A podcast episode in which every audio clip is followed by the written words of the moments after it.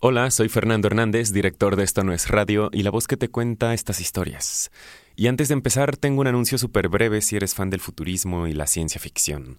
Te invito a que escuches 2050, el fin que no fue. Un podcast que narra desde el año 2050 todo lo que hicimos bien en 2020 para evitar una catástrofe climática. Conducen Violeta Meléndez, periodista y divulgadora científica, y Pablo Montaño, politólogo y activista. Busca 2050, el fin que no fue, en donde sea que escuches tus podcasts. Entonces entraron con toda cautela, con las armas encima, y lo que observan ellos es pues los tres cuerpos en la cama del cuarto principal. Uno de ellos, dicen, estaba abajo de la cama, como que se levantó en la noche, uno de los niños le dio sed y fue a tomar leche y de regreso a la cama aparentemente se desmayó y de ahí ya no pudo despertar. La escena era pues tristísima. Además eran dos cuerpos de niños, el cuerpo de su mamá y además estaban con cuatro días de descomposición. Entonces era una estampa pues muy difícil de digerir. Bienvenidos a Esto No es Radio Isaac de Loza es reportero de investigación y durante tres años cubrió Nota Roja para un diario local en Guadalajara. Cuando leyó sobre el caso de una mujer llamada Georgina, supo que algo crucial faltaba decirse sobre ella. Pero esta no es la historia de Isaac. Es la historia de Georgina, a quien le gustaba que le dijeran solecito, y quien todavía tiene cosas que decir.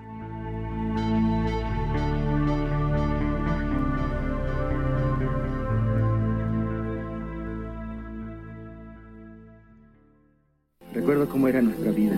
La familia crecía y rentábamos un cuarto. Nunca pensé que el Infonavit tuviera un crédito tan a la mano. Mi vida cambió. Ahora nuestros hijos crecerán en su propia casa. Con el programa de vivienda económica, también hay opciones de crédito para los que menos ganan. Un mejor Infonavit es tu derecho a vivir mejor.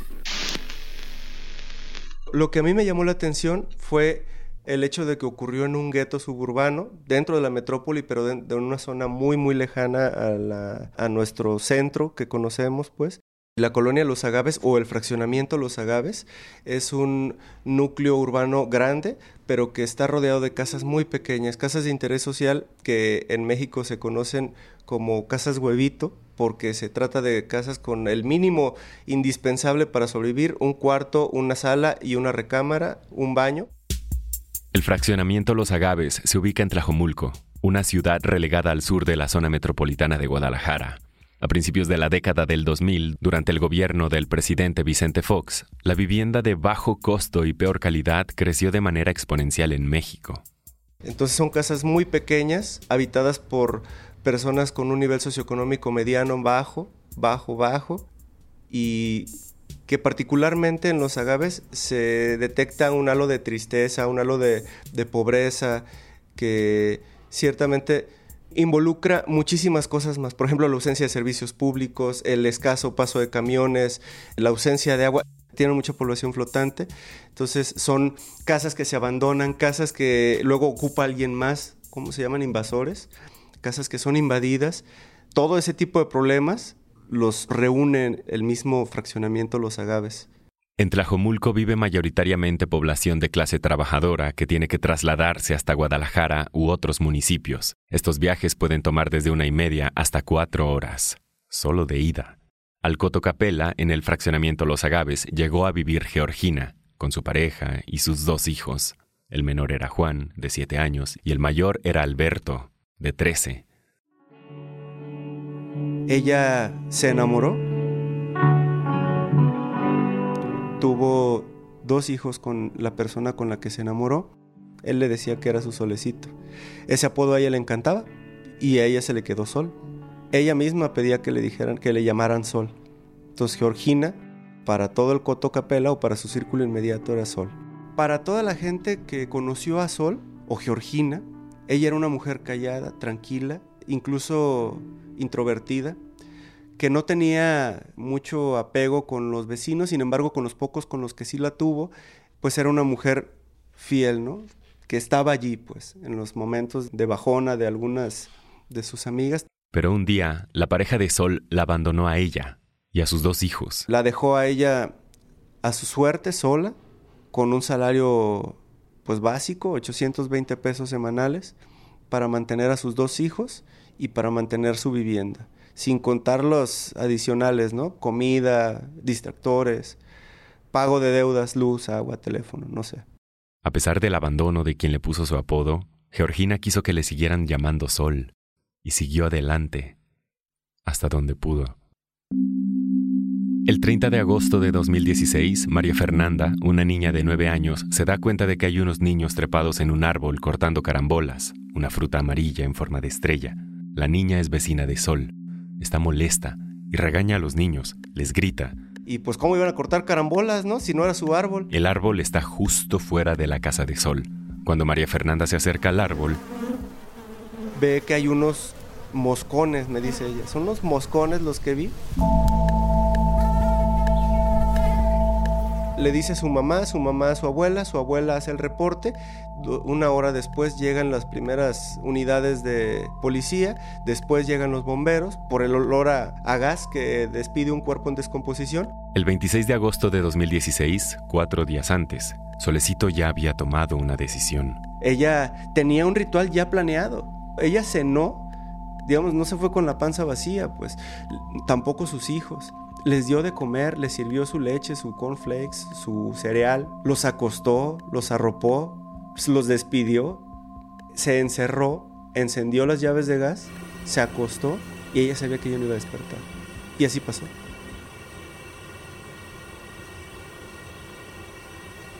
Sol, originaria de Salamanca, Guanajuato, les había comentado a sus conocidos que ya quería irse a un lugar mejor. Sus vecinos no supieron leer entre líneas. Creyeron que se había regresado a Salamanca. Ni alcanzaron a leer los mensajes de WhatsApp que mandó Sol esa noche, antes de irse a dormir para siempre.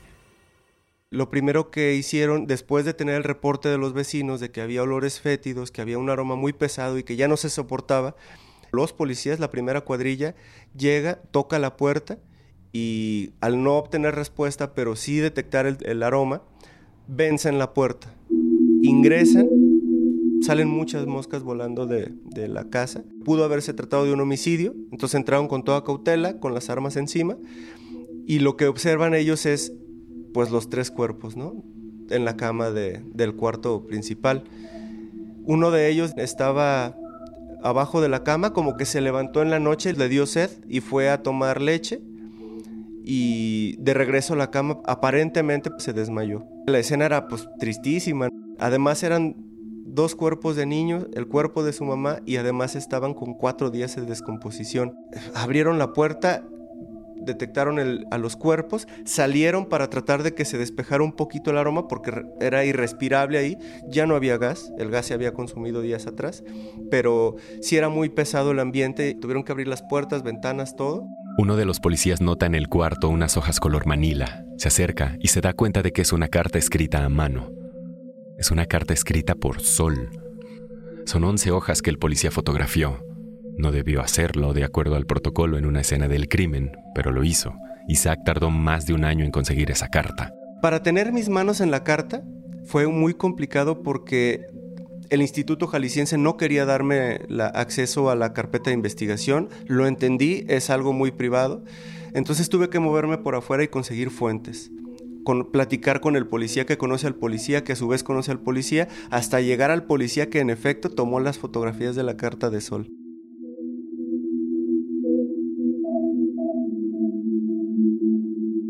Mientras tanto, Solecito ya había sido juzgada por sus actos, por la policía, por algunos vecinos, por quienes leyeron la noticia, pero Sol tenía que hablar.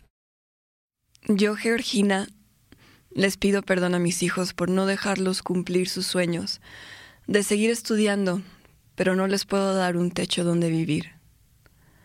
Hoy vinieron dos abogados a decirme que ya tengo que desocupar la casa. No tengo dónde meterlos.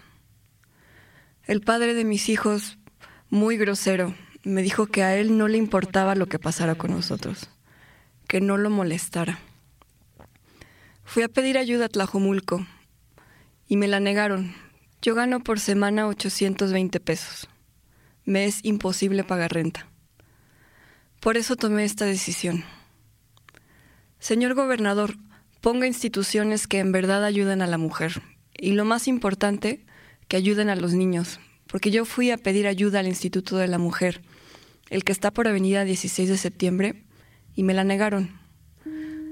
Fui al Instituto de la Mujer que está en Tlajomulco y también me lo negaron. Fui a la delegación de Tlajomulco con la licenciada Susana y no me atendió. Fui al DIF de Tlajomulco y también me negaron la ayuda. En Tlaquepaque también me negaron la ayuda. Ahí solo me podían ayudar con terapia psicológica. Está a un lado de la mueblería Muebles América. En Tlajomulco, en el Instituto de la Mujer, me atendió. Dice que es abogada, no me dijo su nombre, pero es una señora medio güera, gordita, muy grosera. Esto pasó el día 10 de agosto. Ahí aparece mi nombre porque me registré al llegar. No hagan caso omiso, espero hagan justicia. Yo, Georgina, no tengo familia. Mi familia eran mis hijos. Juntos por siempre, mis amores.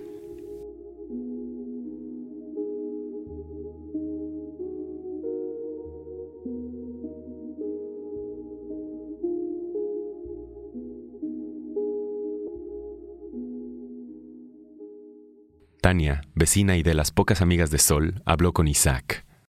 Me mostró las fotografías de los niños de Sol, de Sol. Me mostró un video del niño entrando al Coto Capela con su uniforme nuevo, con sus libros nuevos, mientras se le desgarraba la garganta, ¿no? Mientras ella tronaba en llanto porque decía, ¿cómo no lo vimos? ¿Cómo no vimos? Y esa frase, ¿cómo no lo vimos? ¿Cómo no pudimos hacer nada? Cada persona con la que yo crucé palabras para hablar sobre Georgina o Sol, coincidía en que se quedaron a la mitad de la chamba que tenían que hacer. O sea, les dieron alertas, no las detectaron. Lo último que me he enterado del caso de Sol es una gran participación ciudadana. Vecinos y no autoridades se unieron para establecer como unos núcleos de apoyo a personas que, como Sol, también son madres, jefas de familia, que están solas, o cuya pareja, digamos, tiene algún problema, está desempleado o de plano no los procura, problemas de drogadicción que también se dan. Entonces, dentro del, núcleo de los agaves se establecieron, te digo, apoyos que van desde despensas, hay donadores, fíjate, hay empresarios, creo que uno de ellos es del mercado de abastos, llevaba despensas armadas que repartía en personas que los mismos vecinos ya tenían identificados como con un perfil parecido al de Sol, con niños, ¿no? Y les daban despensa para que tuvieran de comer sus niños. También a través de la parroquia se contactaba a psicólogos, a una psicóloga que querían mucho allí dentro de los agaves, para que les diera pláticas, si bien no atención psicológica específica y detallada, por lo menos sí un ejercicio de catarsis. Paliativos mínimos si tú quieres, pues pero al final del día la gente, a, raíz de Sol, digamos, la muerte de Sol no fue una muerte más, cambió, generó, movilizó, y en un gueto tan lejano, con un nivel socioeconómico bajo, con oportunidades y acceso a los servicios deficientes, con todo eso en contra, hubo un núcleo de personas que se unió y se asistió, se dio la mano y se autoayudó. Y eso está chidísimo.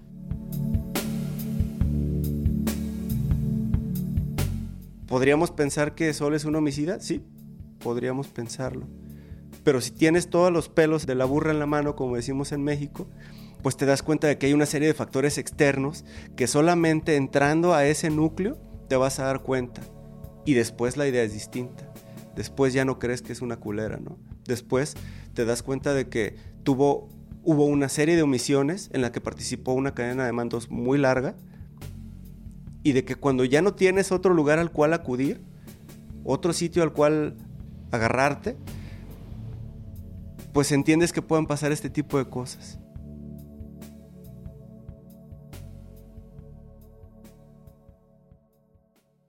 Y ya, por último, hablar del, del policía que, porque es el que encuentra la carta, es el que detona todo esto, ¿no? Eh, ¿Crees que lo hizo como una especie de mea culpa de intentar? ¿O cuál crees que fue la intención de tomar la carta? ¿Qué, crees que lo motivó a tomar la carta? Yo creo que en lo inmediato comentarlo. A ver, este tipo de, eventos no ocurren siempre. Qué bueno, pero no ocurren siempre. Y a lo mejor era un tema de conversación muy interesante dentro de su núcleo familiar. A lo mejor desde generar una plática con los compadres el domingo hasta realmente generar conciencia y, autoconciencia de los problemas de salud mental que ocurren en la zona. Sí le pregunté por qué las tomó y su respuesta fue, estaban allí.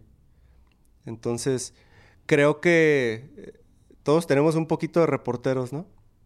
Tenía que eh, dejar que constara el registro y qué bueno que lo hizo. Sí, qué bueno que lo hizo porque alguien tenía que darle voz a Sol.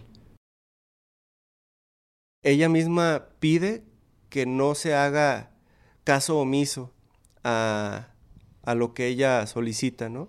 Entonces, lo mínimo que se podía hacer era tomarle una fotografía a las cartas y que alguien pudiera leerlas. Si era un reportero del informador, si era del New York Times, si era Tania, su vecina, si era nada más el policía, y ese policía pudo hacer algo después para que una sol no corriera la misma suerte de sol, está chido. Si con la construcción de este reportaje se ayudó a que una sol se diera cuenta de que era una potencial sol y tomar ayuda, se decidiera por pedir ayuda, solicitar ayuda a un profesional de la salud mental, qué chido. Creo que a partir de eso, a partir de una carta que escribió en la completa desesperación, o con eso me quiero quedar, se salvaron vidas.